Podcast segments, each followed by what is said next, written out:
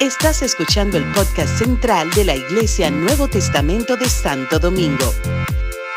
Esperamos que este mensaje sea de bendición para tu vida.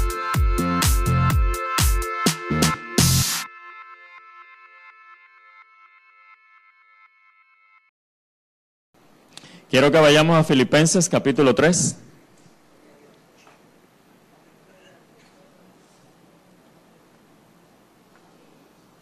Anoche fue la fiesta del Espíritu Santo, no sé si era la última presentación, ¿era la última, Denis? ¿Cuántos fueron anoche? Amén. Amén.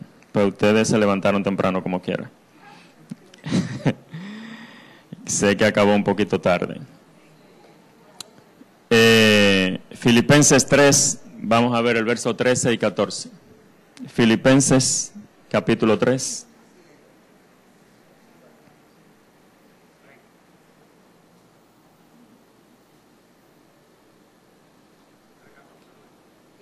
No.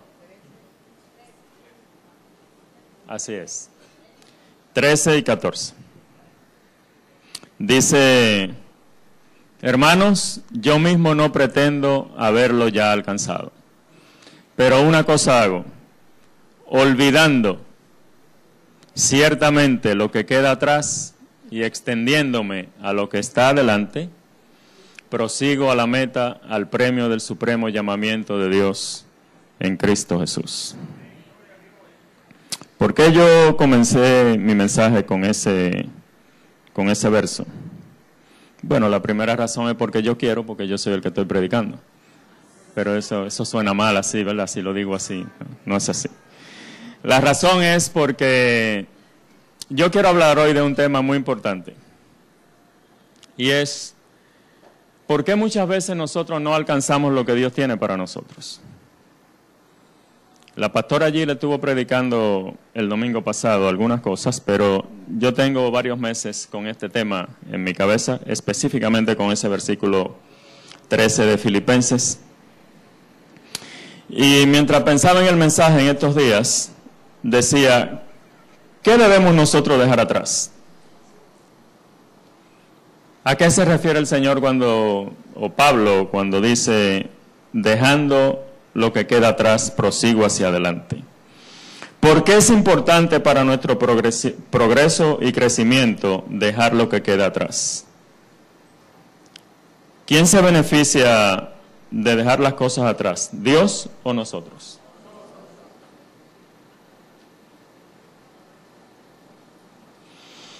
Uno de los problemas que tenemos nosotros los seres humanos es que se nos hace muy difícil dejar cosas. Se nos hace muy difícil revertir decisiones. Se nos hace muy difícil cambiar de dirección. Si concebimos un proyecto y lo hacemos, si ese proyecto no funciona, nosotros queremos seguir insistiendo hasta que funcione y posiblemente Dios dice, olvídate de eso.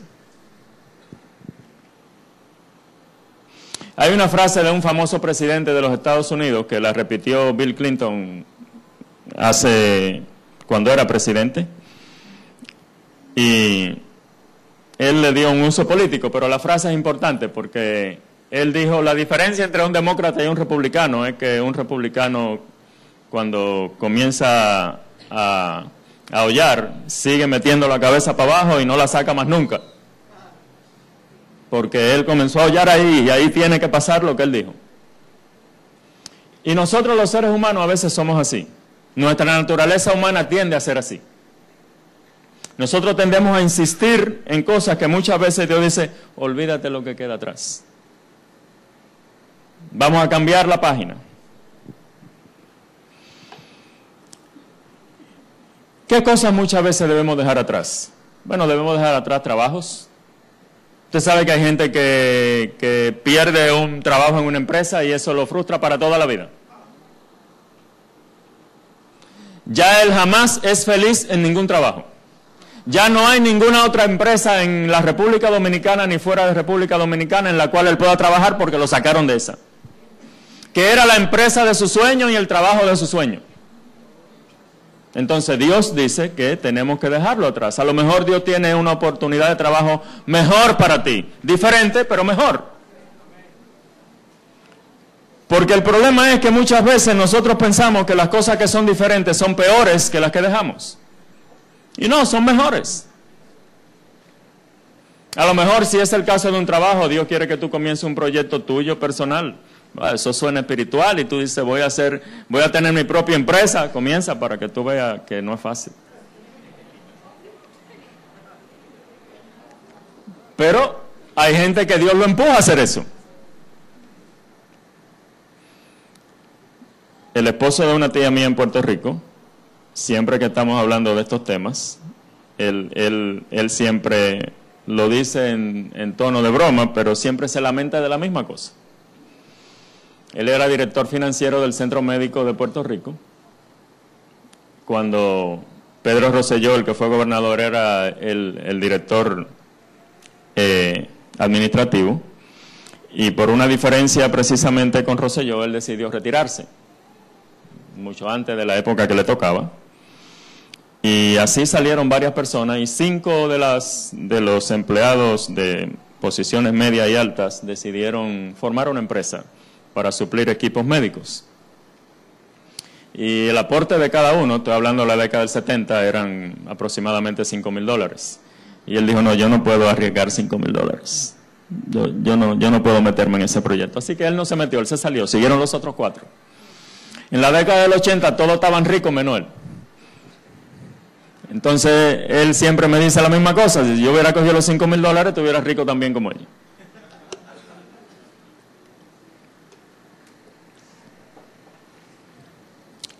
Pero nosotros también tenemos que dejar atrás metas. ¿Cuántos saben que hay metas que son equivocadas?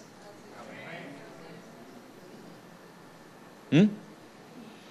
Yo quería hacer una maestría en Francia de, de, biología nuclear.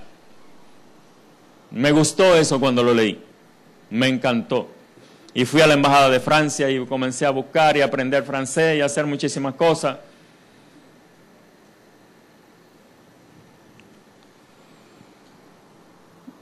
Y a lo mejor Dios no quiere que usted bregue ni con biología, ni nuclear, ni francesa. A lo mejor Dios quiere que usted vaya a San Juan de la Maguana a hacer algo diferente, por poner un ejemplo. Feli parece que entiende bien lo que yo estoy hablando. Tenemos que dejar atrás fracasos. Y es la parte más difícil a veces para nosotros. Bueno, voy, a, voy a ser claro. A veces nosotros si nos votan de una empresa la dejamos. O si salimos, renunciamos, lo que sea. O fracasa un proyecto, lo dejamos, lo cerramos, no funcionó. Eh, o si es una meta equivocada, la tenemos ahí toda la vida y siempre mi anhelo ha sido alcanzar tal cosa y todo ahí. Entonces, no lo hemos dejado atrás en el sentido que el Señor lo dice. El Señor dice, olvidando lo que queda atrás. Cerrando ese capítulo, yo sigo hacia adelante. Entonces, cuando uno lo cierra y olvida, es que realmente está cumpliendo con lo que el Señor dice, para que Dios nos pueda ayudar a hacer lo que Él tiene delante de nosotros. Porque entonces no podemos alcanzar lo que Dios tiene delante de nosotros porque estamos pensando en lo que todavía está atrás. Fue lo que le pasó a Israel. Dios le dijo, ustedes van para la tierra prometida, en esa tierra fluye leche y miel, en esa tierra hay de todo, esa es una tierra de bendición. Pero cada vez que yo estaba en un momento difícil, le decía a Moisés, volvamos para Egipto, que en Egipto nosotros estábamos bien. Allá teníamos comida, allá teníamos techo, allá teníamos todo, estábamos tranquilos. ¿Por qué nosotros salimos de ahí? ¿Para qué ustedes nos sacaron de allá? Entonces, ¿dónde era que no habían dejado Egipto? Ellos habían dejado físicamente a Egipto, se habían alejado. Pero en su corazón Egipto estaba ahí. Y a veces nosotros en el corazón tenemos todas esas cosas viejas que Dios quiere que usted la deje atrás, que Dios quiere que yo la deje atrás, que Dios quiere que usted se olvide de eso. Éxitos tenemos que dejar atrás. Oh, yo me acuerdo cuando yo hice tal cosa en el año 1973.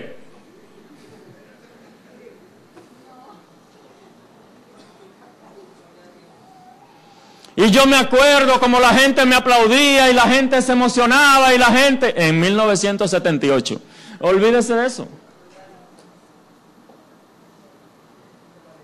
Dios le dice, ahora te voy a dar un éxito mayor, pero diferente, vas a hacer una cosa diferente. No, no, no, no, no, no, no. Como yo lo hice en el 78, porque yo me acuerdo.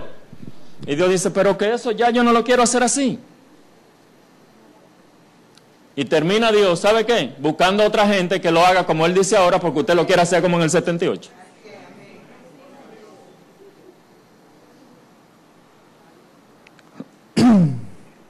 Tenemos que dejar atrás personas. Hay gente que son tóxicas. Unas extremadamente tóxicas y otras levemente tóxicas, pero tóxicas como quiera. Una que dan dolor de cabeza y mareo y otra que te tumban. Pero tóxico como quiera.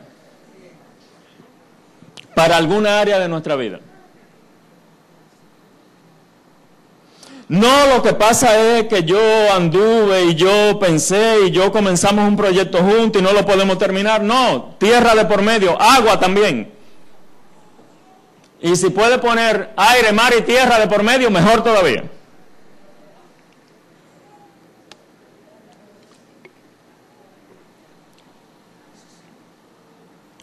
Yo sé que lo que yo estoy diciendo suena duro, pero es así.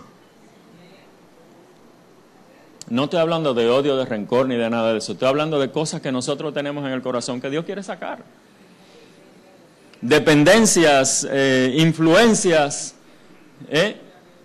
gente que, que, no te deja tomar la decisión que tú quieres porque cada vez que él está presente te entra un taratunta que tú no sabes qué va a hacer, porque esa persona está ahí.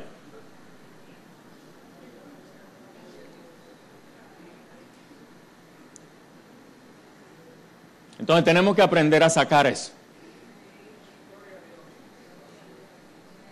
Tenemos que aprender a, extirpar eso de nuestro corazón.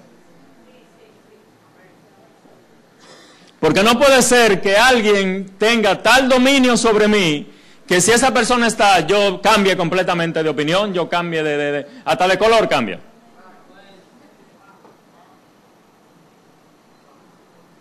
Si eso sucede, nosotros tenemos que dejar eso atrás.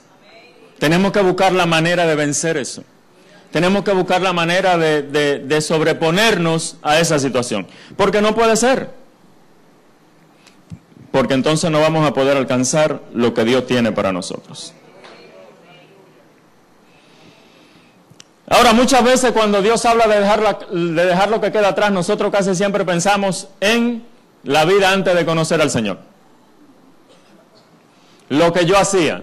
Olvídate de lo que tú eras. Cierto, eso es parte de. La Biblia lo dice.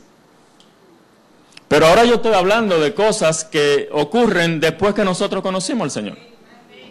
Después que nosotros estamos en los caminos del Señor.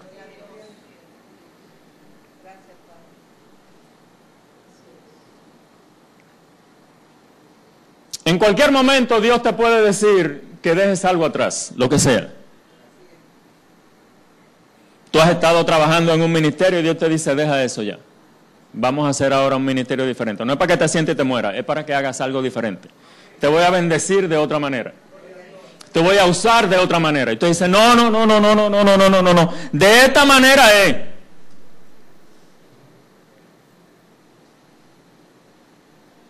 ¿Cuántos saben lo que estoy hablando? Así somos nosotros los seres humanos.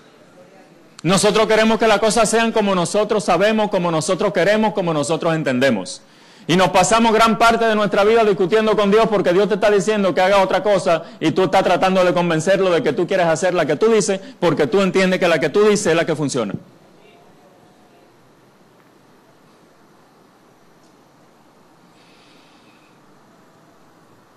Quiero poner un solo ejemplo.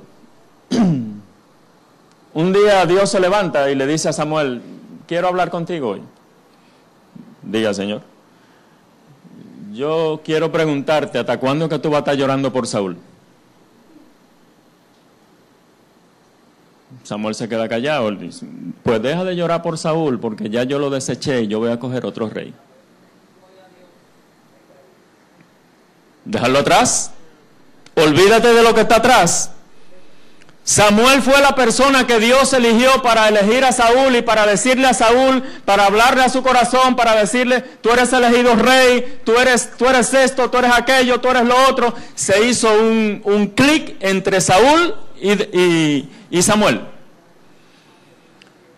Y cuando Samuel vio que Saúl iba a ser, fue desechado, y Samuel fue que se lo tuvo que decir y se fue, por él se fue para su casa a llorar en oración delante de Dios por ese hombre. Quizá tenía meses, quizá tenía no sé qué tiempo tenía, pero Dios se levantó un día y le dijo, vamos a olvidarnos de ese tema. Y yo pregunto, ¿qué hubiese pasado si Samuel le dice, no, no vamos a olvidarnos de Saúl? Saúl fue el hombre que yo, que tú elegiste y que me pusiste a ungir. No nos podemos olvidar de Saúl así. No podemos dejar a Saúl así. Tenemos que seguir orando por Saúl hasta que él se restaurado. Y Samuel se queda orando para que Dios lo restaure. ¿Qué era lo que iba a pasar? Que Dios iba a destituir a Samuel y se iba a buscar otro profeta que fuera a ungir a David. Tan sencillo como eso. Porque cuando nosotros no hacemos lo que Dios dice, Dios se busca a otro que lo haga.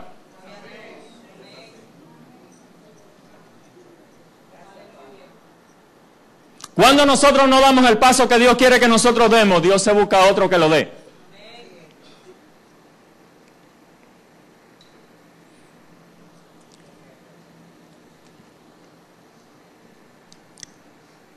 Y después que Dios nos quita y busca a otro que lo dé, nosotros vamos llorando, Señor, ¿por qué tú me hiciste eso? Y Dios dice, bueno, llora ahí hasta que tú quieras, cuando te calles me llama.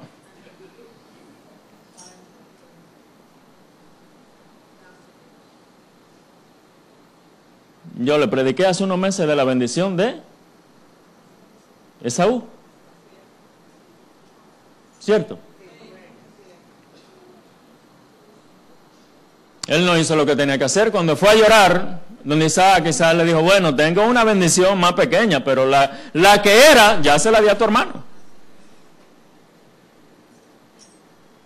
Te busco otra, pero jamás y nunca.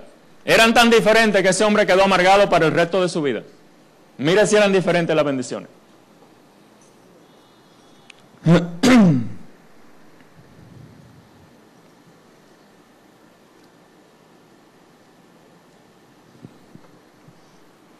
Y yo pregunto, ¿por qué usted cree que se nos hace tan difícil a nosotros en la práctica? En teoría lo entendemos. Yo creo que todo, casi todo el que está aquí está entendiendo lo que yo estoy hablando. Pero ¿por qué se nos hace tan difícil en la práctica hacer eso?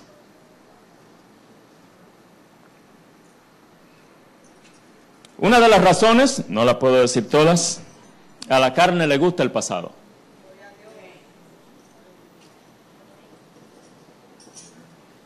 Si nosotros no nos cuidamos, vamos y buscamos las canciones que me recuerdan a tal persona. Cuando yo estaba en el colegio, cuando yo estaba en la universidad, cuando yo tenía 25 años, cuando yo tenía 27, cuando yo tenía 30, y la ponemos ahí y dos libras o cinco de azúcar no dan para endulzarnos porque esa amargura es una cosa terrible. A la carne le encanta y yo me acuerdo cuando yo con tal persona y así, y esa amargura comienza y eso, y eso nos arropa y nosotros y, comenzamos a llorar y si tenemos WhatsApp, le escribimos por WhatsApp a ver si, si me responde. La carne es así, hermano.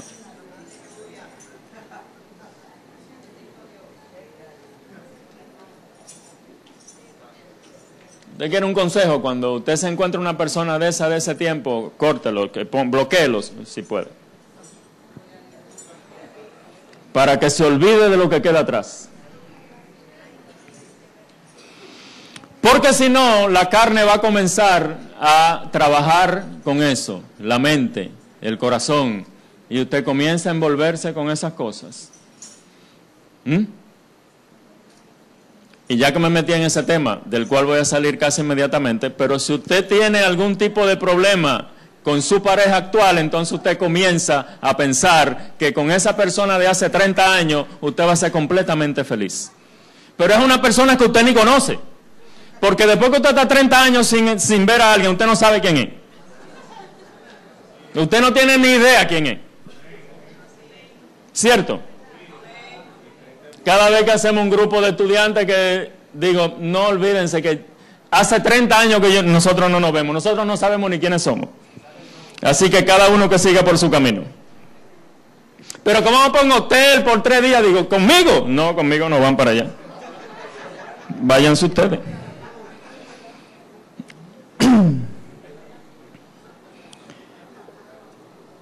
Nosotros también nos aferramos demasiado a lo que queremos o a lo que conseguimos.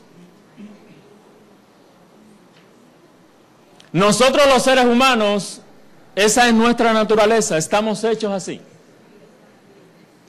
Y cuando nosotros conseguimos algo, nosotros nos aferramos a eso. Sea una casa, sea un carro, sea un trabajo, sea una bendición, sea lo que sea. Nos aferramos a eso. Y si un día Dios te dice que lo suelte, tú dices, pero Dios, tú te estás volviendo loco. Por eso es fácil, vuelvo y les repito, en el intelecto, todos nosotros entendemos que Abraham tomó una decisión tremenda. Porque Dios le dijo, deja tu casa, deja tu parentela, deja tu, tu, familia, deja tu país y sal a una tierra que yo te mostraré. ¡Wow! Los hijos de fe son los hijos de Abraham. Yo soy como Abraham, yo soy hijo de Abraham. Dios me dijo que dejara el mundo y yo lo dejé. Pero para vender un carro que a usted le gusta, a usted le da brega. Entonces usted le quiere poner a ese carro un precio emocional.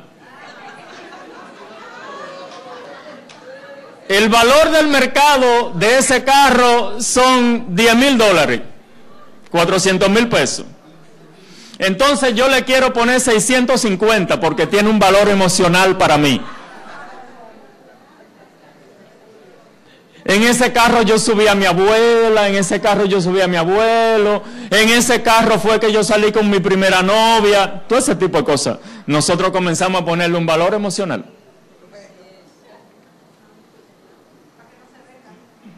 No, porque que nos aferramos a las cosas. Y Dios nos dice que la suelte y nosotros no. Igual pasa con las casas. Lo más difícil es vender una casa en la cual uno ha vivido mucho tiempo. Porque uno quiere guardar todos esos recuerdos y entonces cuando uno la vende y el que viene lo primero que hace es que la tumba, tú dices, ay Dios mío, yo que le dije que la conservara y me dijo que sí, que nada más le iba a hacer unos arreglitos. Porque el que la va a comprar te ve a ti con tanta cosa que él dice, si le digo que la va a cambiar no me la vende. Yo le digo que sí. Y después que la compra, la de barata.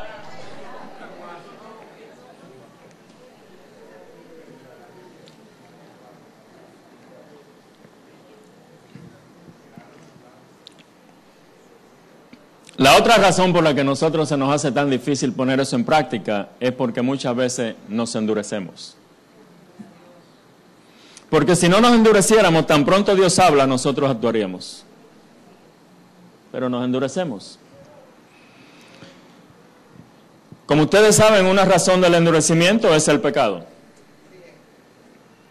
Cuando, cuando alguien, cualquiera de nosotros, está en el pecado, es difícil, no, no podemos escuchar bien la voz de Dios. La otra razón por la que la gente o nosotros los seres humanos nos endurecemos es por el impacto de las adversidades. Cuando alguien ha pasado muchas adversidades, se endurece. En cualquier área. Si es una persona que ha tenido que cambiar mucho de trabajo, ha tenido problemas en muchas empresas, oiga, es un, usted le habla de trabajo y es mejor hablar otro tema.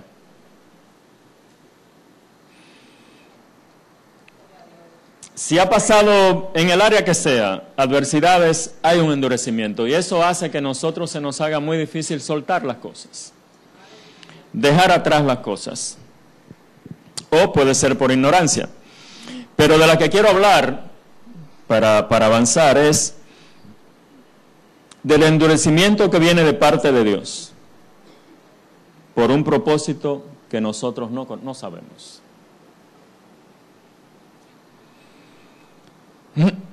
Y eso es extraño, pero es bíblico.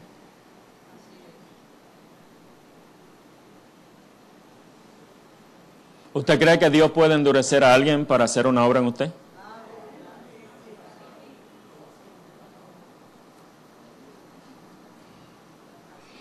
Lo voy a hacer con un ejemplo. En el libro de Éxodo,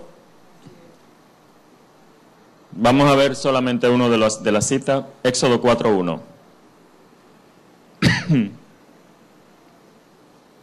Éxodo 4.1.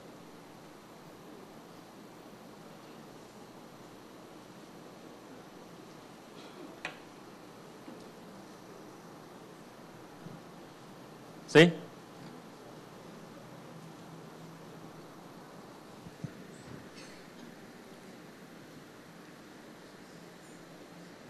No. Pues mi cita no está bien.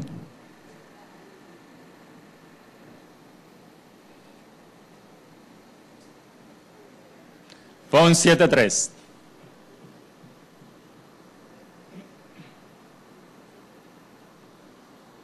Éxodo 7.3. Ok. Dice, y yo endureceré el corazón de Faraón y multiplicaré en la tierra de Egipto mis señales y mis maravillas. Entonces,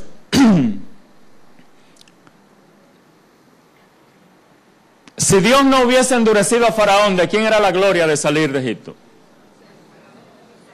De Moisés todo hubiese sido Moisés. Todavía habiendo Dios endurecido a Faraón y habiendo hecho todo lo que hizo, Moisés era Dios en Israel. Ellos pusieron sus ojos en Moisés. Pero hay varias citas donde Dios explica, yo endurecí a Faraón. Porque Dios quería hacer una obra en ese pueblo. Dios quería que ellos dependieran de Dios. Dios quería que ellos supieran que no era por su propia fuerza que ellos lo podían hacer. Dios quería hacer una obra en ellos y para poder hacerla tuvo que enviar un espíritu de endurecimiento que endureciera a Faraón.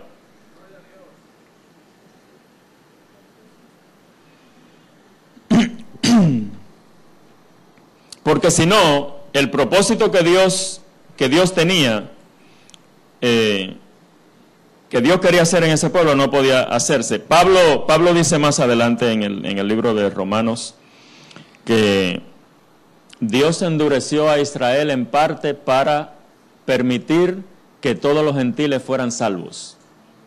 Y después que todos los gentiles fueran salvos, después que hubiese entrado la plenitud de los gentiles, entonces todo Israel será salvo, dice Pablo.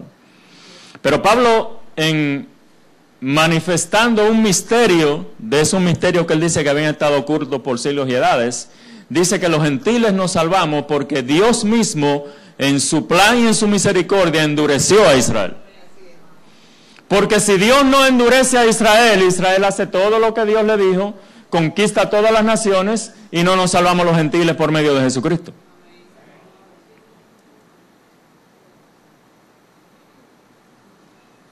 Entonces, cuando, cuando algo se pone difícil, nosotros tenemos que entender que posiblemente Dios el endurecimiento puede venir también por el pecado, puede venir por el engaño, puede venir por el diablo, pero pudiera ser que Dios estuviera endureciendo.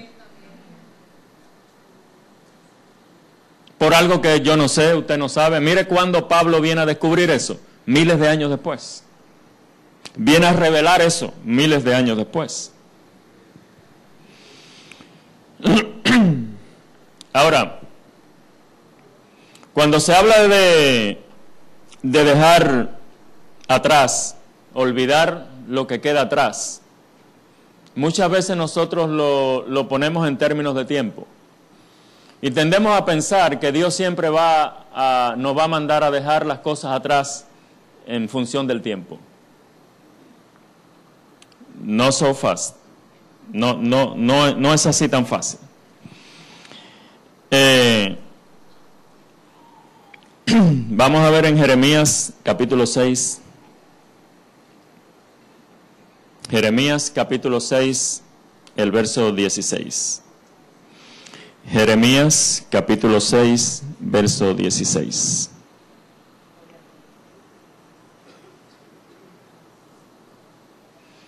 Así dijo el Señor, deténganse, párense en los caminos, miren y pregunten por la senda antigua. Pregunten cuál sea el buen camino y anden por él, y hallarán descanso para su alma. Pero ellos dijeron, no andaremos. Aquí Dios está diciendo algo aparentemente contradictorio. Porque Dios quiere que nosotros dejemos atrás, que nos olvidemos de lo que queda atrás y sigamos siempre hacia adelante. Pero aquí le está diciendo que miren atrás y pregunten por una senda, pregunten por un camino.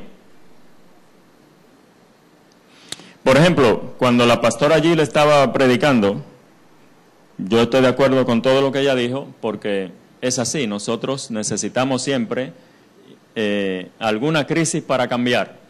Y, tenemos que estar cambiando todo el tiempo. Es la forma como Dios lo hizo. En Jeremías 48 dice que lo que se le reclama a Moab, 48.11, es, quieto y reposado estuvo Moab desde su juventud, y en su sedimento ha estado reposado. Por lo tanto, se quedó su olor y su sabor en él. Su olor no, su sabor no ha cambiado. Se quedó con su mismo olor. Por tanto, vienen días, dice el Señor, en que yo enviaré trasvasadores que le trasvasarán y romperán sus odres. Porque Dios quería que cambiara. Cuando nosotros estamos quietos, reposados, no, no, no se forma en nosotros el carácter que Dios quiere. Nosotros tenemos que tener situaciones que nos hagan buscar a Dios. Nosotros tenemos que tener situaciones que nos hagan buscar el rostro del Señor. Pero si todo está bien, nosotros nos tranquilizamos y nos olvidamos de Dios. Entonces, volviendo al, tema de nosotros, parece contradictorio que Dios ahora, eh, y, por ejemplo, hablando del cambio, la Biblia dice que Jesús es el mismo ayer, hoy, mañana y siempre y que Dios es inmutable. Pero eso no contradice que Dios en nosotros tiene que hacer cambios. Dios no necesita cambiar porque Dios no se daña. ¿Cierto? Pero nosotros sí nos dañamos.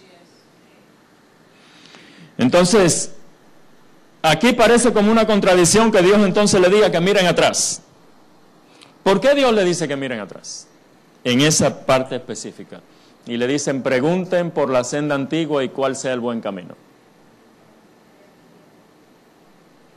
¿Sabe por qué? Porque nosotros, si todos nosotros recordamos nuestros primeros años de conversión, cuando nosotros nos convertimos, no queríamos que nos hablaran nada que no fuera del Señor.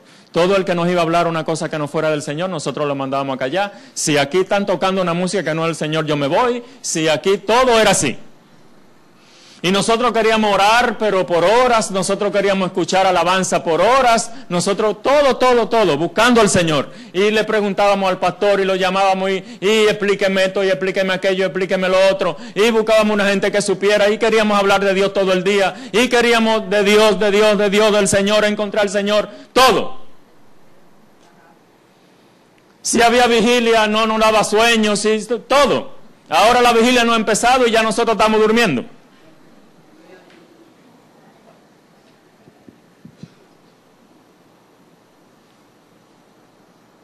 Entonces, Israel había dejado esa senda antigua, ese primer amor, ese buen camino, y Dios le dice, deténganse, mediten, reflexionen, pregunten.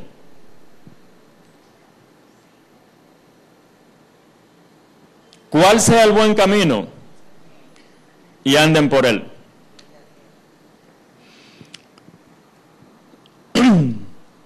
Ahora, usted sabe lo triste, que hay gente que ha estado en la iglesia por muchos años y nunca ha experimentado eso que yo dije que es la senda antigua. Mire qué es la senda antigua. Voy a tratar de decirlo en, en, algunas, en, algunos, en algunas frases. Cuando estamos en la senda antigua leemos la Biblia. ¿Todos los días o casi todos los días? Oramos todos los días o casi todos los días. vigilamos? ¿Todos los días o casi todos los días? Tenemos una continua y constante intimidad con Dios.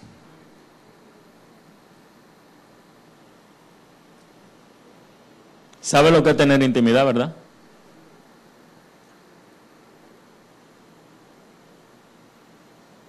Nosotros no estamos teniendo intimidad aquí unos con otros.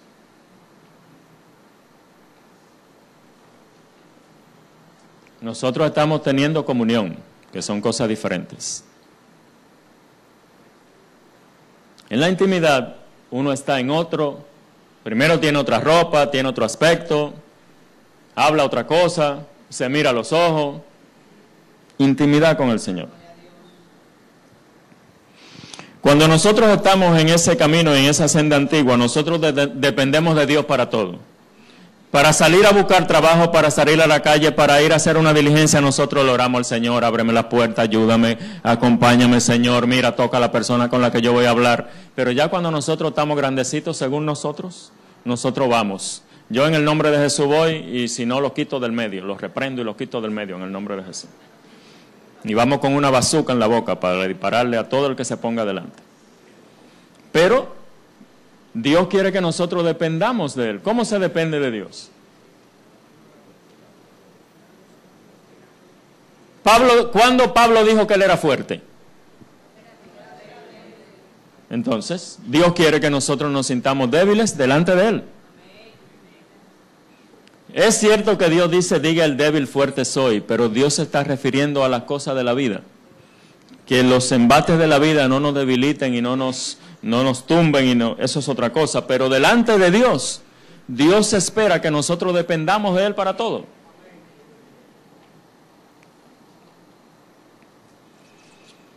Amar la justicia. Amar lo que es justo.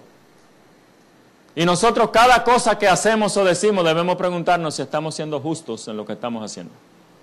Sea grande o sea pequeño. ¿Estoy siendo justo? Porque Dios ama la justicia, dice la palabra de Dios.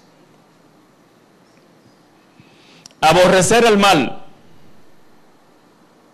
Nosotros debemos aborrecer todo tipo de mal. Pero hay algunos males que nosotros no los aborrecemos tanto. No voy a mencionar ninguno ahora para no cambiar de tema. Meditar en su palabra y meditar en su presencia. Pero ¿sabe lo que generalmente nosotros hacemos en su presencia? Dormitamos. No meditamos, sino que dormitamos. Son cosas diferentes. Cuando uno dormita, no está reflexionando. Usted está, cierra los ojos, es un sueño ahí, está más o menos oyendo una alabanza, la palabra de Dios, pero está más dormido, entre sueño y no sueño. Lo llamaron, mira, yo te estaba llamando, yo como que oí una voz, pero no sabía si era tú. Así.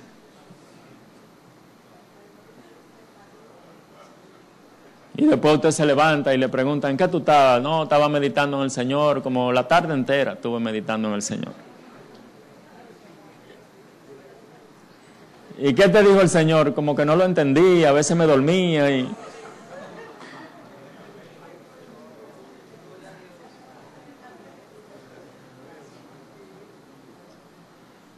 Pero cuando uno está meditando, está meditando en la palabra de Dios, está meditando en la vida que uno ha llevado en los últimos días, por lo menos desde hace un tiempo, está preguntándose si está bien, le está pidiendo al Señor que le muestre está completamente atento, está rumiando, está pendiente. Señor, estoy equivocado, dime que estoy equivocado, estoy dispuesto a cambiar, estoy dispuesto a tomar otra decisión, estoy dispuesto a abrir mi corazón, he estado cerrado con esto, he estado endurecido, Señor, pero, pero yo, si tú quieres que yo me abra, yo me abro, háblame.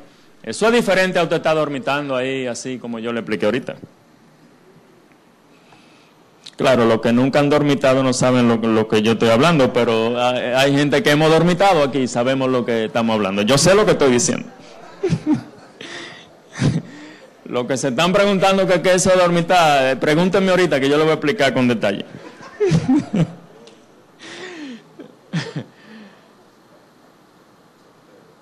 Cuando nosotros estamos en la senda antigua, nosotros estamos en completa obediencia y sujeción al Señor y a las autoridades que el Señor ha puesto.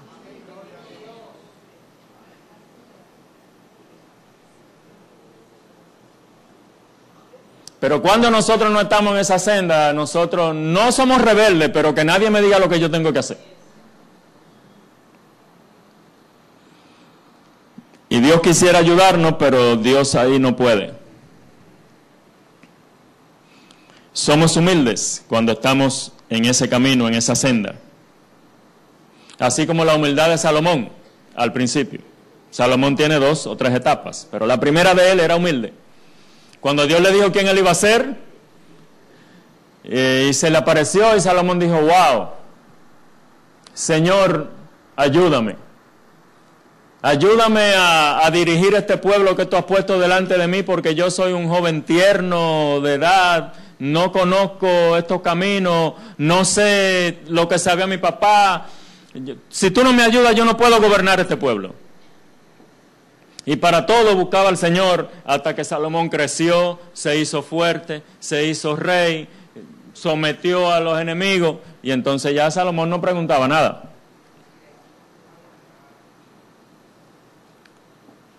Lo más parecido a Salomón en esa segunda etapa somos nosotros, que nosotros elegimos las cosas y queremos que Dios las bendiga. Nosotros no le preguntamos al Señor qué es lo que Él quiere. No, nosotros elegimos primero. Señor, yo esto fue lo que elegí, yo necesito que tú lo bendigas, que tú lo prosperes, que tú lo hagas, que tú lo tuerzas, que tú lo arregles. Dije, pero déjame elegir a mí para que no tengamos que hacer todo eso.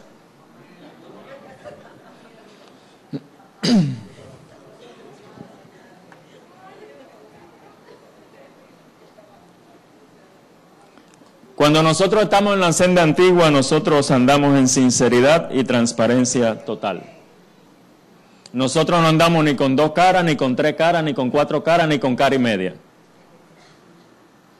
Con una cara. Podemos mirar a los ojos a todo el mundo. Podemos decir una sola cosa. Jesús dijo que tú sí seas sí, tú no seas no, porque todo lo que tú hablas más de ahí es pecado y disparate. La Biblia dice que nosotros debemos ser cartas abiertas delante del Señor, dice Pablo. ¿Cómo es una carta abierta? Bueno, una carta que todo el mundo la lee. Pero usted no tiene carta escondida, guardada, que usted no se la enseña a nadie, que se la mandó un novio, que usted tenía una novia que usted tenía cuando usted tenía 15 años, usted no quiere que nadie vea eso. Está guardada en un cofre ahí, en un armario, en un closet, una, que nadie lo puede ver. Y cuando alguien pasa por ahí y mueve algo, ¿quién, quién, quién entró aquí?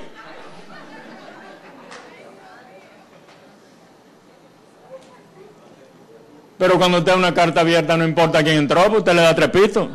Ahí no hay nada escondido, que lo vean. Pero usted viene y levanta la mano y cada vez que, que predican un mensaje de transparencia y carta abierta, de gloria, aleluya. Abra la que está cerrada.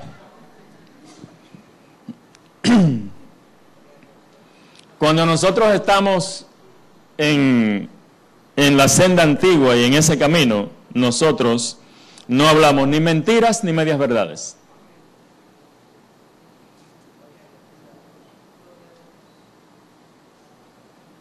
¿Usted sabe cuál es la diferencia entre mentiras y medias verdades?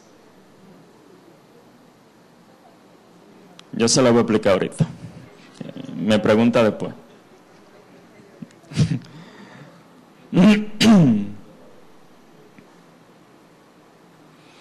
¿Tú fuiste a Santiago? Bueno, yo la semana pasada estaba en la Romana. Pero no, te preguntaron que si fuiste a Santiago y usted dice una media, una media verdad. Porque es verdad que estuvo en la Romana, pero no aclara lo de Santiago. Si nosotros hacemos todo eso, entonces nosotros veremos la gloria de Dios.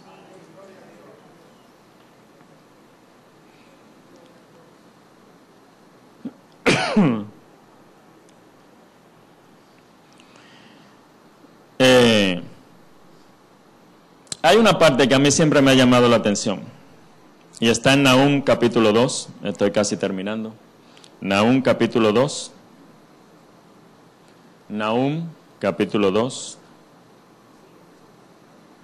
verso 2. Nahum 2, 2.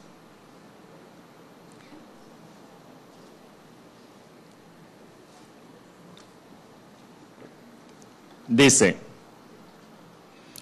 porque Jehová restaurará la gloria de Jacob como la gloria de Israel, porque saqueadores lo saquearon y estropearon sus mugrones. Me quedo con la primera parte del verso, la primera frase. Jehová restaurará la gloria de Jacob y la gloria de Israel.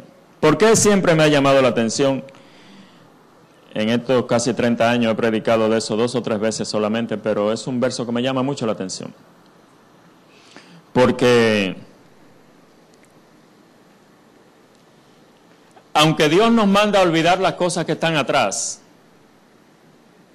y aunque Dios nos trasladó del reino de las tinieblas al reino de la luz, y aunque Dios nos transformó a nosotros,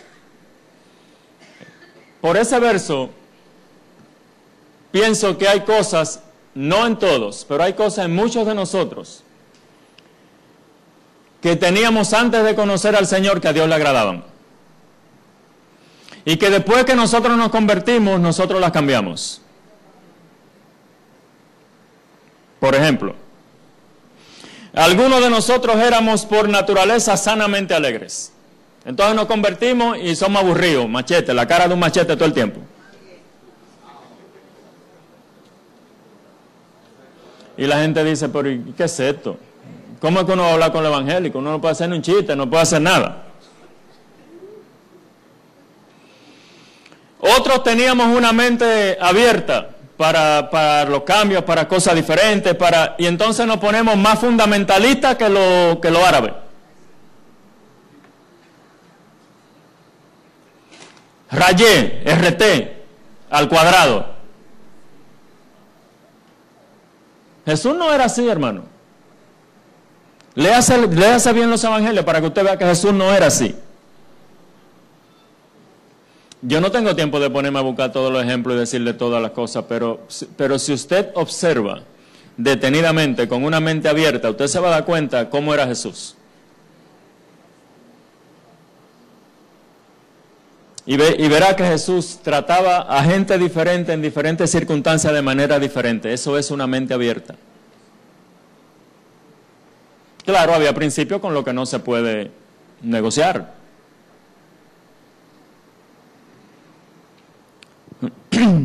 Otros de nosotros éramos optimistas. Pero ahora somos completamente pesimistas. Somos como los espías, los diez que fueron con Josué y Caleb, que vinieron hablando terrible. Aquí no va a pasar nada, nosotros no vamos para ningún lado, nosotros somos como gusanos, no vamos a poder conquistar esa tierra, eso es embuste, eso no, todo ese tipo de cosas.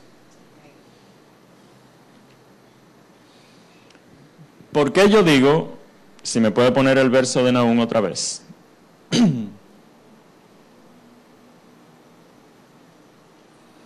Porque cuando Dios le cambia el nombre de Jacob a Israel, ¿por qué se lo cambia? Dice, ya no te vas a llamar Jacob porque tú no eres, tú no vas a ser un engañador. Tu nombre va a ser ahora Israel. Entonces Dios quería cambiar algo que obviamente tenía cosas que no le agradaban, pero aquí dice que va a restaurar la gloria de Jacob también. Porque Jacob tenía cosas que a Dios le agradaban.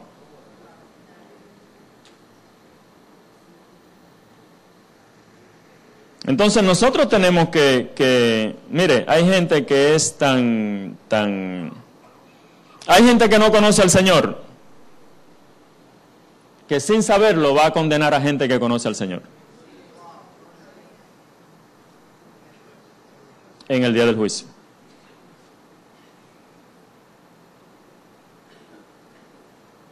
Para los teólogos, que me están casi apedreando, eh, Jesús dijo, la reina de Saba se levantará contra los hijos de esta generación y los condenará. ¿Cuándo se convirtió la reina de Saba?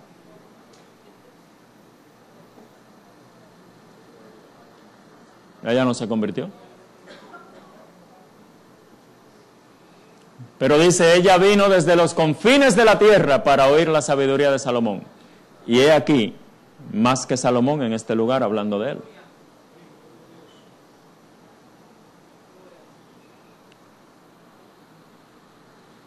Hay gente que no conoce al Señor, que tiene cualidades y tiene principios, que ojalá todos los cristianos lo tuvieran.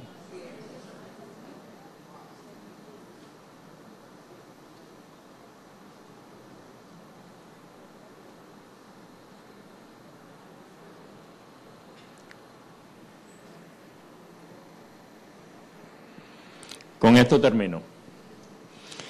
¿Qué hizo Israel cuando había perdido esa senda antigua? Cuando había perdido ese buen camino. ¿Qué hicieron ellos? Bueno, ellos comenzaron a hacer algunas cosas, mire como cuáles. Comenzaron a hacer asambleas, comenzaron a hacer fiestas solemnes, comenzaron a declarar días de fiestas, Todo eso está en el Antiguo Testamento, yo no voy a meterme en todo eso porque tendría que estar predicando media hora más. Pero ellos hicieron todo eso.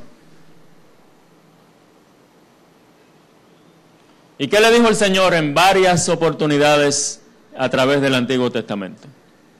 ¿Saben qué? Yo aborrezco todas sus fiestas solemnes. Yo aborrezco todas sus asambleas. Yo aborrezco todos sus días de fiesta. ¿Por qué? ¿Estaban mal? No, estaban bien. Muchas de esas fiestas eran las fiestas solemnes que se celebraban en Israel. El problema es que habían perdido la esencia de lo que Dios quería que tuvieran. Habían perdido la senda antigua, habían perdido todo lo que hablamos que era la senda antigua, habían perdido la presencia de Dios, habían perdido la comunión con Dios, habían perdido la santidad al Señor, habían perdido todo lo que Dios quería que ellos tuvieran. Y ellos pensaban que lo estaban sustituyendo, allantando al Señor.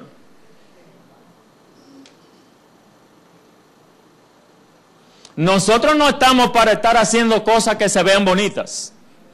Nosotros no estamos ah, eh, para hacer cosas que nos gusten.